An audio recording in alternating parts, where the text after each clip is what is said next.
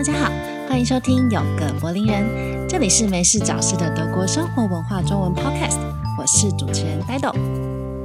好，我回来了，还是我。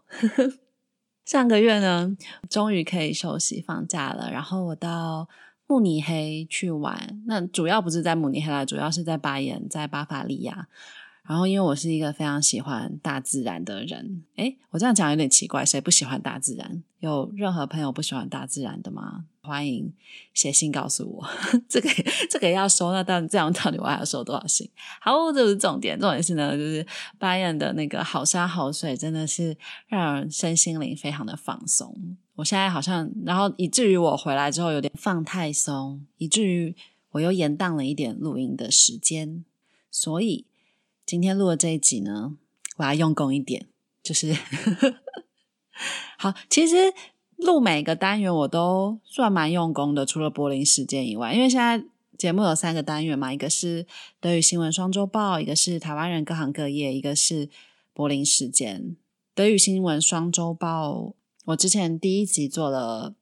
德国。从疫情开始以后，风云涌起的抗议活动，那我做了一个阴谋论的主题。那时候其实准备了蛮多功课的。然后另外一个单元，台湾人各行各业，那其实这个事前的准备比较多，可是录音起来通常就是最轻松跟最快乐的，因为因为就是跟呃别人聊天嘛，跟各行各业的。领域的精英聊天，那那些精英朋友他们自己本身的内容就很丰富了，所以其实就身为主持人，其实只要引导他们，能够让他们畅所欲言的回答，其实我自己先我认为的观众想要听到的内容跟主题，其实就可以了，所以。在录音的当下，其实我是非常放松的。然后另外一个让我很放松的单元是柏林时间，因为柏林时间就讲的只是一些，嗯，像上上一次我录柏林时间的时候，我做的是跟我朋友聊，跟那个 A 先生 聊废墟探险的历程。那这个主题也是蛮轻松的，因为嗯，我日常生活我经历过的事情，那就很自然的分享给大家，所以。这也是不太需要做太多的功课跟准备。那再回到德国新闻周报的这个单元，双周报 未来可能会改成月报，因为准备这个真的是太累了。然后，嗯，但是我自己学习到很多，就是我做这个，你要做这个也是我自己的兴趣，所以，嗯，一方面累，但一方面我喜欢跟好玩，所以我还是决定继续。做这个单元，那我上次是做讲呃疫情期间的阴谋论嘛，那未来我可能会改变一点做法，就是说我一个主题不要讲的这么大那么长，那我每个主题就是那未来可能我会做的方法是说，我就跟大家聊多一点的新闻跟时事，可能做个两则三则，但是每一个篇幅短一点。留一个空间给大家去思考，或者是自己去。如果有有人对那个某个新闻有兴趣，那当然可以自己去 Google 啊查资料。这样好，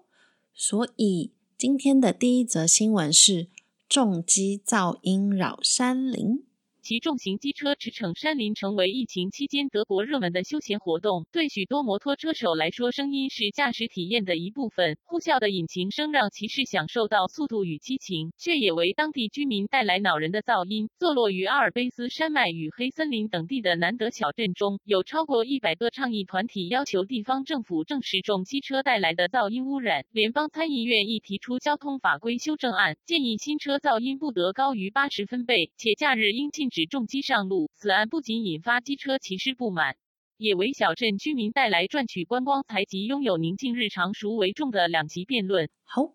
对于这个新闻，我其实非常的有感，因为我上个月到巴彦旅行的时候啊，我就亲眼看见抗议的活动，然后我也亲耳听到一大堆摩托车在那种非常宁静的小镇呼啸而过的那种声音。因为其实现在就是因为疫情期间嘛，所以嗯，过去夏天的时候，德国人通常就会往那种嗯很漂亮的海岛国家跑，或者是譬如说到马尤卡、到西班牙的小岛上去享受阳光、空气、水。但是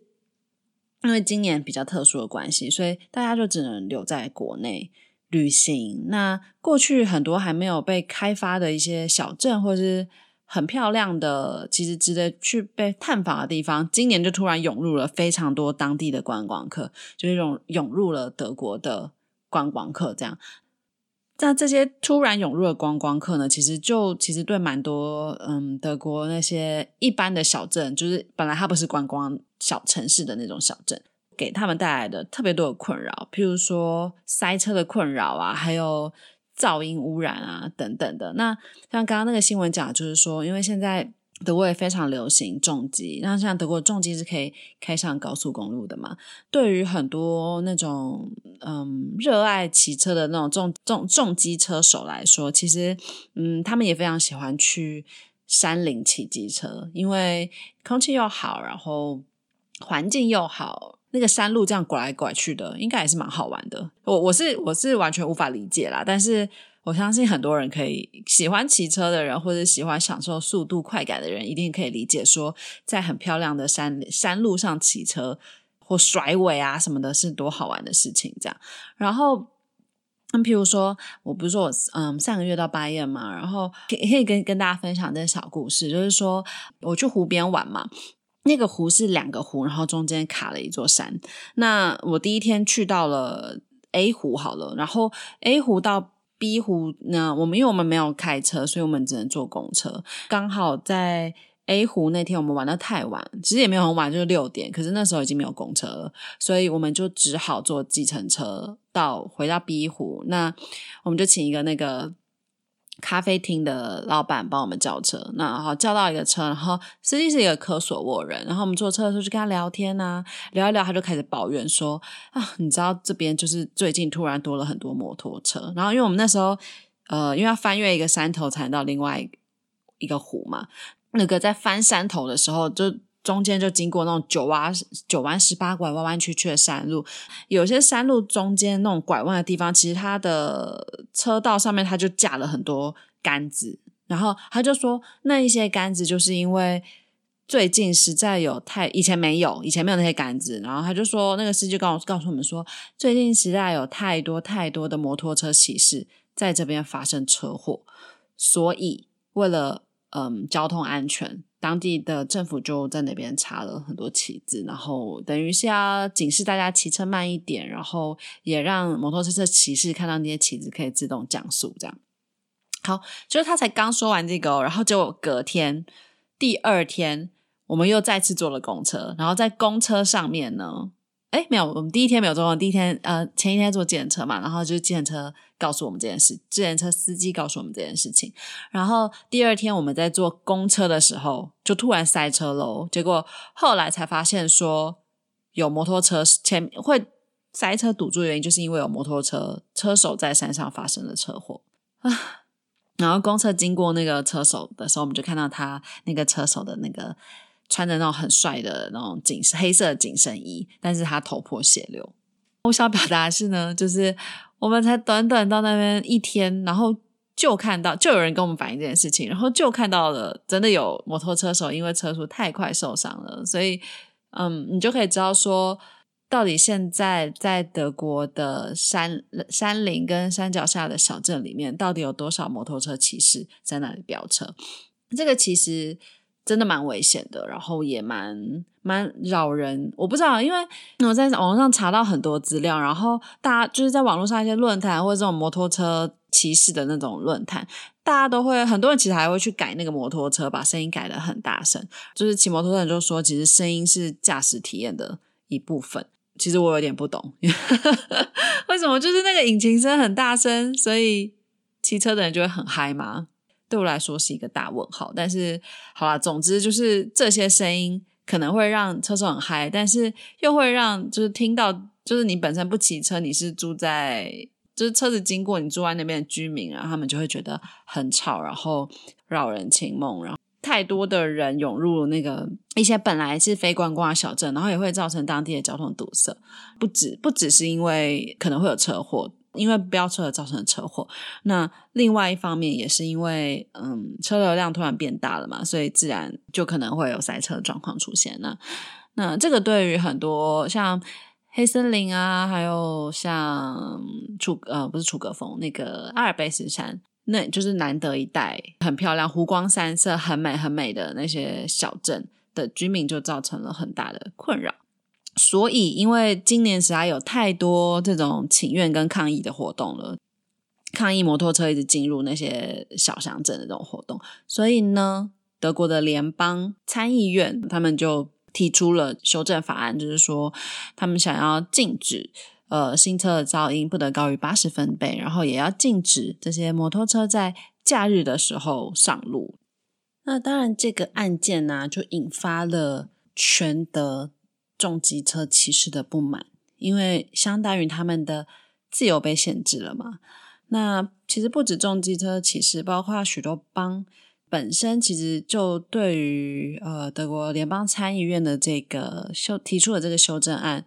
他们也不认同跟不赞同。因为第一，嗯，有些邦他们认为说，哎，其实现有地方的交通法规就已经可以规范，嗯，比如说重机车制造噪音这这件事情，然后。那如果有人刻意的去改车，那其实也可能会遭受到呃政府也可以罚他们就对了，交通警察也可以把他们拦下来，然后罚他们钱。所以他们觉得其实这一方面已经有规范在，所以并不需要动用到联邦层级的法律去规范它。另外一方面，关于新车噪音不得高于某一个标准限制这个问题，其实就比较复杂。关于摩托车商，他。嗯，制造车子的时候，摩托车本会发出的噪音，这个其实它的标准它是被限定在欧盟的法规里面的，所以不是单方面德国自己说哦好，嗯，所有呃进来德国的摩托车或者是所有的交通工具，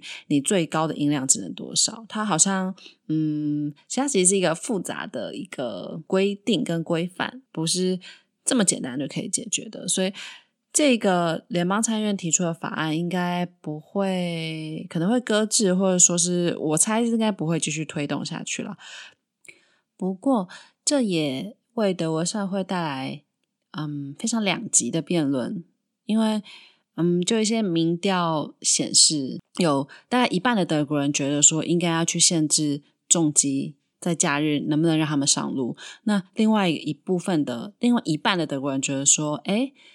骑重机出去玩，其实就跟你玩乐器一样，都是个人嗜好跟个人休闲的一部分。就是为什么你如我今天不限制你在家里吹喇叭，那你为什么要限制我在外面骑机车？类似这样的辩论有，但是我是觉得这个讨论是有一点，这个这个这个这个是有点牵强了，因为乐器也是有的时候会。刚练或者是练的不好的话，它可能也会形成一种噪音，所以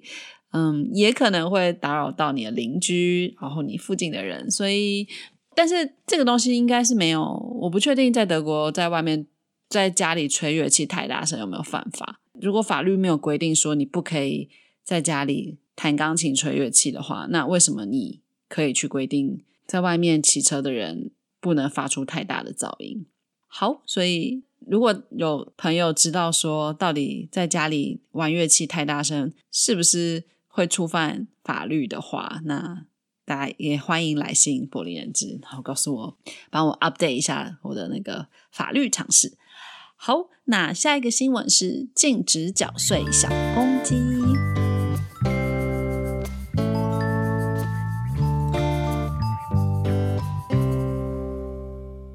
德国联邦农业部长日前宣布，自2021年底起禁止大规模绞杀小公鸡。但鸡界向来重女轻男，因公鸡不产卵且食用价值不及肉鸡，德国每年需缴税4500万只刚出生的小公鸡。自2010年起，请愿立法禁止缴税日龄雏鸡的声浪不断，维护孵化场经济利益与保障动物福利，何者为先，让各邦农业部门陷入两难。好在学界已研发出鸡蛋性别鉴识技术，让农场主能在受精卵尚。未形成胚胎阶段时，预先淘选出具产卵价值的母鸡。新法上路后，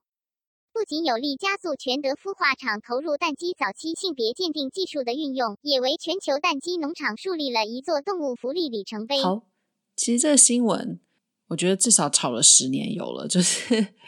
到底应不应该搅碎小公鸡这个这个这个新闻？其实是不应该啦，因为他那个画面出来其实很残忍。就是以前有新闻记者去孵化场里面拍，然后就拍到在一条输送带上有数千万只的小鸡，数千万好像有点夸张，哈，数以千计的小鸡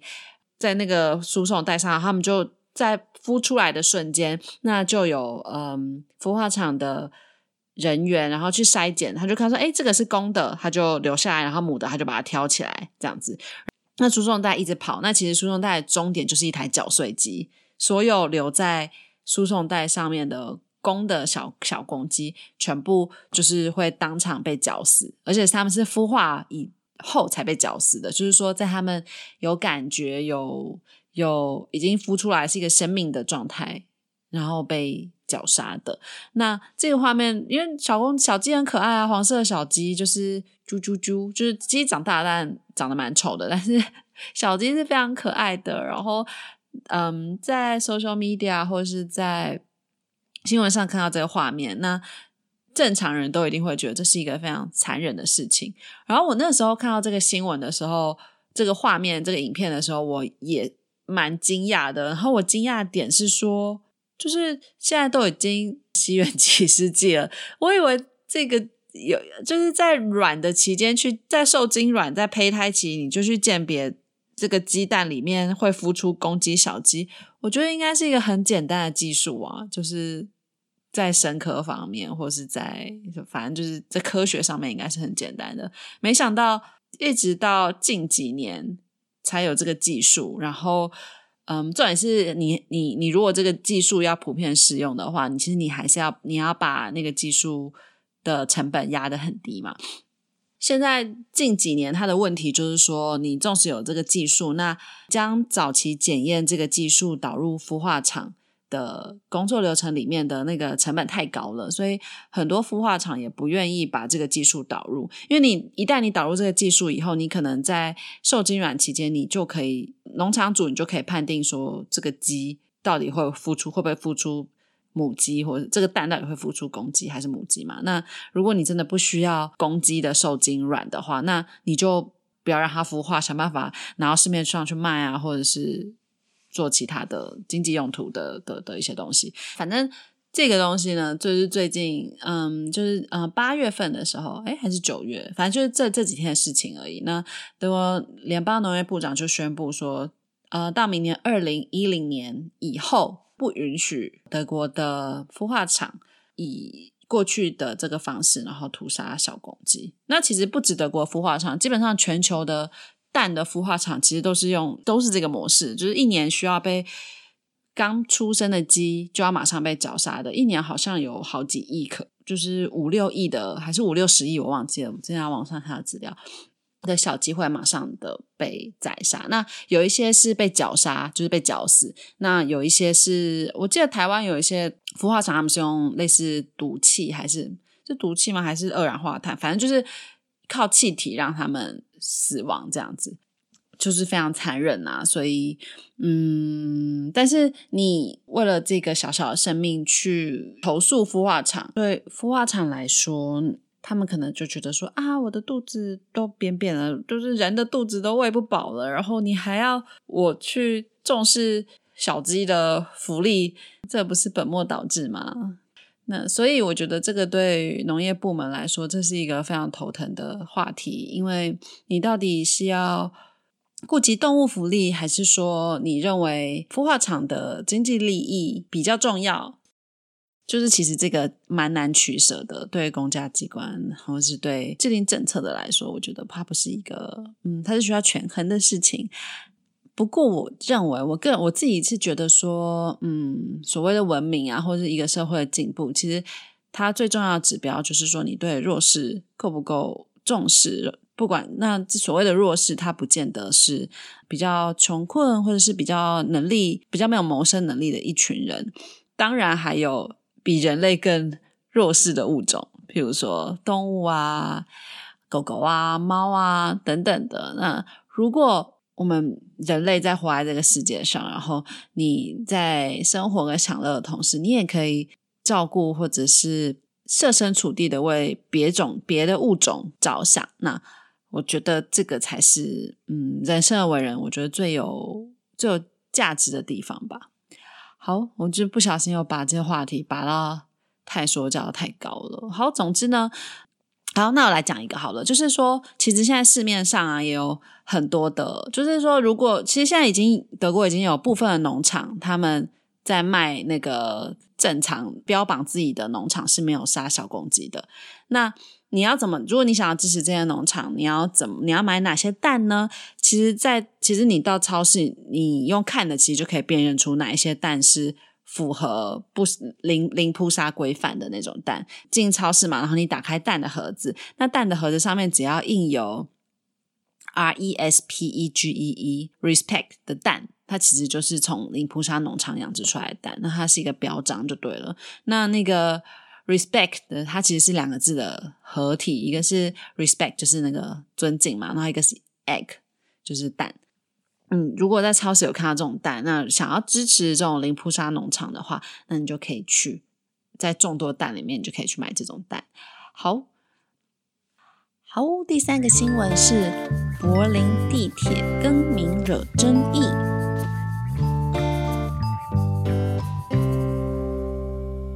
Love Matter 运动两个月前从美国延烧到欧洲，具体体现在德国各城市兴起的街道与车站改名风潮。譬如柏林交通公司 BVG 宣布将把摩尔人街 m o r e n s t r a s s 地铁站易名为名为格林卡街 g l i n k s t r a s s 站。欧洲殖民地扩张时期 m o r 一词代表已被驯服的非洲仆人，所以在德语文化区 m o r 和英文的 Neger 一样，被认为是一种带有歧视意味的种族主义词汇。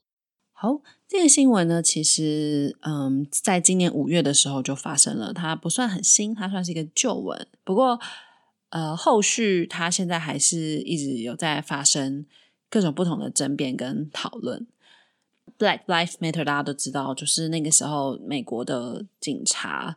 因为美国的警察不小心射啊，不是射杀，应该是说不小心在逮捕黑人的活动中，然后把黑人活活的。让他窒息而死，所以引起了全球的反歧视、反种族歧视的这个这个浪潮。在那时候，在今年五月还是六月份的时候，在柏林也有非常非常大规模的示威游行活动，大家在抗议这件事情。随之而来带来的影响呢，就是在德国其实有非常多的街道跟车站，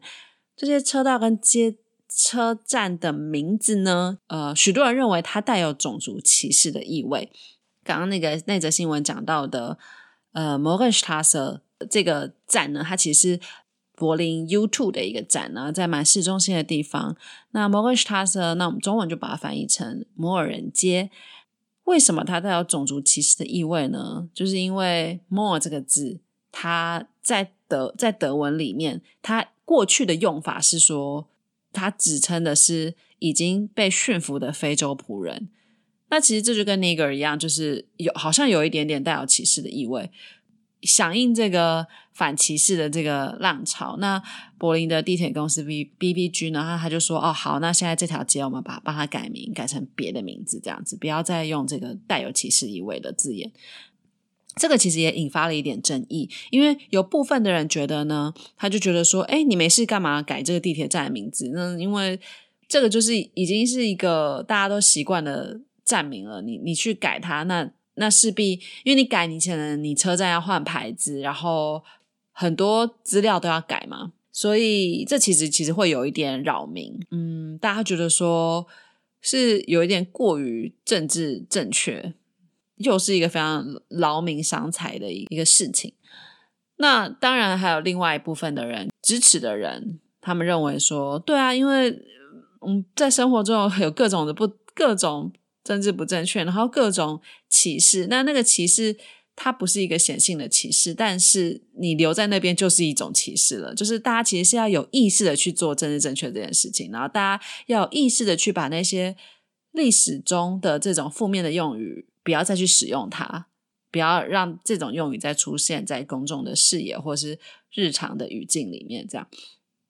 不过其实我我觉得两方的说法都有一点点道理。那当然，我是当然是比较支持更改名字的那一方啦。可是我，可是后来我在想说，其实语言本身呢，它的意义是随时代演进的。那假设这个字眼现在在当代语境里，那现在大家既然所有人都知道说 “more” 就是他是摩尔人的意思，我们不该把他认为，不该把他认为他指的其实是驯服的非洲仆人。那当然，当大家有这种认知的时候，这个 “more” 这个字。它的歧视意味是不是也渐渐的被淡化了呢？就是今天我讲这个字的时候，我内心就是已经没有任何带有任何的歧视的时候，那本身这个字的意义在这个社会中也会慢慢的被改变。如果大家跟我有同样的想法的话，那这个时候还有必要去改变，特刻意的去改变那个车站的名字吗？所以我觉得，嗯，这个也是还蛮值得大家思考的。那当然，这是一个非常非常小的，我对我来说其实是一个非常，就是说你改个车站名字而已嘛，其实它也不是一个很大的事情。但是我觉得，像就是这些像这些小新闻，跟我们生活周遭的关于那种小细节，我觉得都还是蛮值得大家去思考、去看、去观察。说，哎，到底柏林地铁公司最后会做怎么样的决定？那目前是确定说他要改了。嗯，像 RFD 的人就反对，就是德国另一些选择党极右派政党，他其实就反对柏林地铁公司做这个刻意的更名行动，这样子。好，这个新闻还可以延伸的，还有就是黑德在柏林的黑人或在德国的黑人这件事情，其实跟法国等国家不一样，就是其实黑人族就是非裔族群啊，在德国其实并没有非常的大，所以。嗯，我觉得这会造成一个现象，就是说，其实原来大家会有一点忽，就是大家会有一点忽视对黑人的歧视，跟对黑人的，就是黑人本身这个族群的非非裔非裔的人的。呃，在这个社会生活的一些权利之类的，因为因为人就少嘛，所以第一，他们声音就可能比较发不出来。然后第二，就是你本来就少看到这群人，所以你并不会特别去思考说，哎，他们在他们到底活在这个社会有没有呃，跟一般的人或一般的白人的公民一样受到同等的待遇。那可是，就算他们族群少，但是还是有这。这些族群在的，然后譬如说，在柏林的 v e d i n g 区，其实就还有蛮多非裔的人。那有的时候你在德国东边，像 g r i l i t e r b a n h o f 在 k o i s b e r g 那边在 f r i e d r i c h s h i n 那边，在 r o g e l a n d 在那个废弃的铁道工厂那附近，其实那边也偶尔你在车站出口也会看到很多非裔的人。那他们。我相信很多人都知道，他们就会在那个站门口卖大麻。那我之前看过一新闻说，其实那些非裔的在非裔，然后在这边卖卖卖大麻的人哦，他们其实很多，其实他们在呃在来德国之前，其实他们是受良好教育的。那只是后来，因为他们呃来德国以后，可能他没有办法很好的适应德国这边的环境，所以他就只好去做卖大麻这样的生意。这样好。然后啊，除了这些人以外，嗯，在德国大部分的非裔，其实大家可以看到的是，就是德国的非裔，他们的来源有两个啦，一个是一个是我最近才知道的，一个是我先前就知道。那先前就知道，是因为其实德国也只在非，就是在那个十九世纪帝国主义扩张时期，然后德国在非洲其实是有殖民地的。就但可能这个事情还蛮少人知道的，因为大部分的人认知，就大部分人只是说法国在那边很多殖民地嘛，所以其实非洲很多地方的很多国家的官方语言是法文。那其实德国在非洲也曾经占领非洲的某一些国家或某一些部落之类的啊，具体的是哪一个我忘记了，所以。嗯，那些就是那些曾经是德国殖民地的非洲国家的贵族，那很多其实就有搬来柏林德国生活。好，那另外一个来源呢，其实那他们就不是贵族了，他们是在冷战的时候和东德政府签的 Gasarbeiter。我相信大家都知道，在德国有非常多的越南人，那很大一部分的越南人，他们当初会来德国，就是因为跟东德签订了劳工条款。因为那时候，呃，冷战的时候，东西德他们在不止在比军事，那同样的也在比工业上面的经济实力。那所以两边都非常缺工。那西德那边就是引进了非常多土耳其劳工，那东边这边就是引进越南的劳工。因为那时候北因为北越也是那时候北越也是共产党的政权嘛，所以他们都是嗯社会主义国家兄弟的的的联盟的同盟，所以他们就签了这个合约。好，那讲回。非洲，那非洲那时候，譬如说，嗯，哦，哪里啊？莫桑比克还是坦桑？应该是莫桑比克，我真的一直 记不住。好像莫桑比克过去，它其实也是共产政权，那所以在一九七八零年代的时候，有非常多的莫桑比克人也因为呃跟东德签订了劳工就是移工的这个协定跟合约，所以有非常多的。莫桑比克人从非洲，然后来到德国生活，作为义工这样子。好好，就是这个新闻，我可以我看了这个新闻之后，我可以带给大家的一些小知识跟小讯息，然后希望大家会喜欢。哎，其实我今天讲了三则新闻，我觉得内容好像已经够多，不用再讲第四则了。因为我本来要跟大家分享那个食人魔的故事，就是 Bellina 与食人魔的故事。那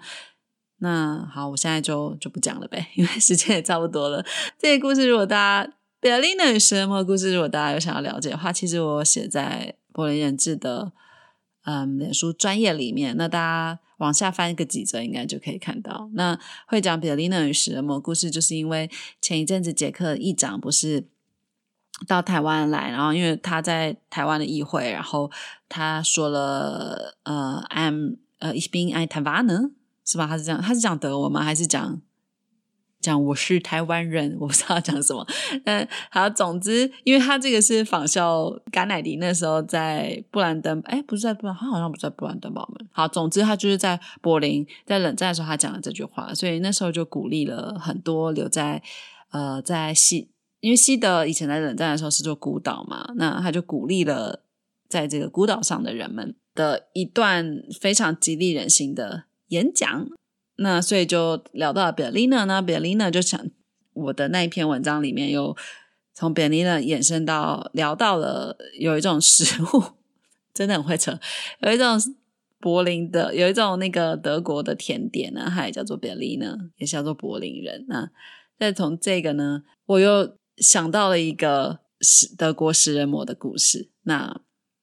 我不知道大家有没有兴趣听我讲的故事，但我觉得这个故事应该是比我刚刚讲的所有新闻都还要精彩跟引人入胜啦。毕竟大家都喜欢那种新三色的的话题嘛。好，不管了，所以反正我现在就是想结束了，因为太长了。然后，那如果有朋友对这个话题有兴趣的话，请大家就是也是敲完，然后到脸书留言啊，或是传。到柏林人之传私讯给我，那我再考虑要不要来跟大家聊聊这个主题。研究完这个主题，我也想了好多可以对大家灵魂拷问的问题。其实我自己也很想讲了，但是今天时间真的不够了。然后非常的谢谢大家。然后啊，我觉得我现在讲话赘字还是好多，要好好的改正啊。希望未来会越来越好。然后也希望我选的新闻大家会喜欢，虽然都。不是那种轰动武林、惊动万教的那种新闻，但是我觉得它就是呃，在德国，在我们日常生活中会发生的事情啊。它虽然说大不大，说小也不小，但是我觉得都具有一定的启发性。然后也很开心可以把这些新闻跟某些想法分享给大家。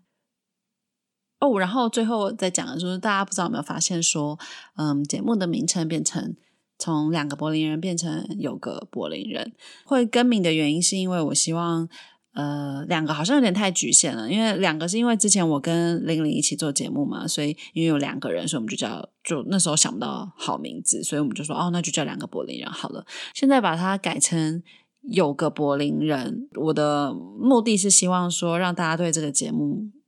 更有想象的空间。因为它不是限定几个，它是有个，所以谁都可以是柏林人。所以希望大家喜欢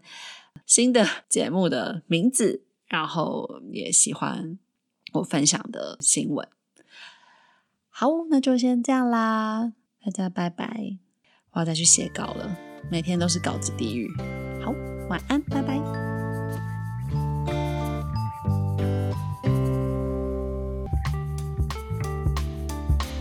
Let's take that.